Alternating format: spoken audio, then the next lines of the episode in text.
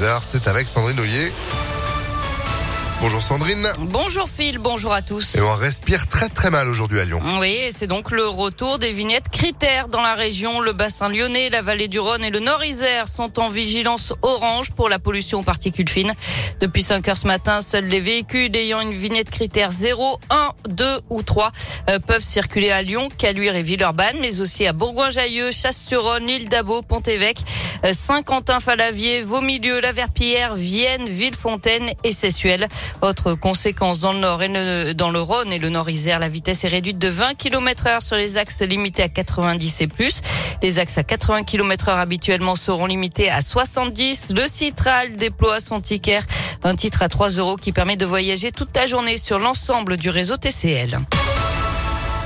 L'actualité à Lyon, c'est aussi cet incendie mortel à Vaux-en-Velin. Hier soir, le feu s'est déclaré dans un appartement de la rue Georges Geoffrey vers 21h. À l'arrivée des pompiers, la victime était décédée. Les flammes ont pu être éteintes rapidement. Une trentaine de personnes ont été évacuées. Le temps d'intervention des secours, les causes du sinistre sont pour l'instant inconnues. Plus de 500 000 cas positifs au Covid en 24 heures. Nouveau record en France ce mardi.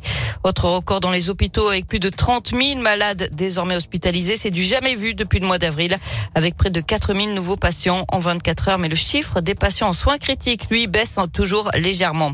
Nouvelle mobilisation cette semaine pour les associations et les fondations qui œuvrent dans les secteurs du handicap, de la protection de l'enfance et de l'insertion, ce qu'on regroupe sous le terme de métier du social et du médico-social. Après deux ans de Covid, de nombreux professionnels ont quitté leurs fonctions et les problèmes de recrutement pour des métiers difficiles et peu rémunérés sont tels que certains établissements doivent fermer faute de personnel ou renvoyer leurs pensionnaires dans leur famille. Inadmissible pour Valérie Benotti, présidente de l'UNAPI, la Fédération française des associations de représentation et de défense des intérêts des personnes handicapées mentales et de leur famille.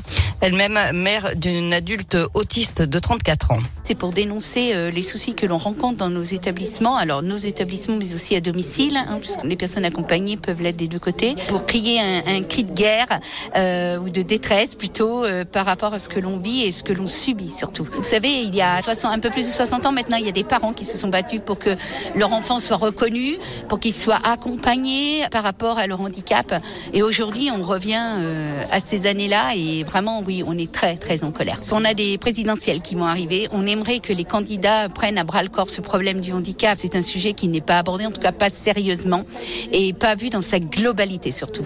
En Auvergne-Rhône-Alpes, 6500 postes ne sont ainsi pas pourvus. Ces fédérations et associations réclament le soutien de l'État pour rendre ces métiers plus attractifs. Pour rappel, le Ségur de la Santé a revalorisé les salaires des soignants, mais la prime de 183 euros ne concerne pas ceux du secteur social et médico-social. On passe au sport avec du basket et la défaite de l'Asvel en Euroleague hier soir 77 à 68 face au Bayern Munich. Prochain match dès demain soir contre Barcelone. En tennis, c'est fini pour les Français à Melbourne. Après Gaël Monfils hier après-midi, c'est Alizé Cornet qui a été sorti en quart de finale cette nuit. Défaite en 2-7 contre l'américaine Collins. En foot, match en retard de la 20e journée de Ligue 1. Saint-Etienne, lanterne rouge du championnat, se déplace à Angers, 12e. Coup d'envoi à 19h ce soir. Enfin, du hand, des matchs décisifs pour l'équipe de France à l'Euro. Les Bleus affrontent le Danemark ce soir. Il ne faut surtout pas perdre. Coup d'envoi à 20h30. Allez les Bleus, merci beaucoup Sandrine pour l'actu qui continue sur impactfm.fr. Vous êtes de retour à 7h. À tout à l'heure. Allez, à tout à l'heure. 6h34. Météolion.net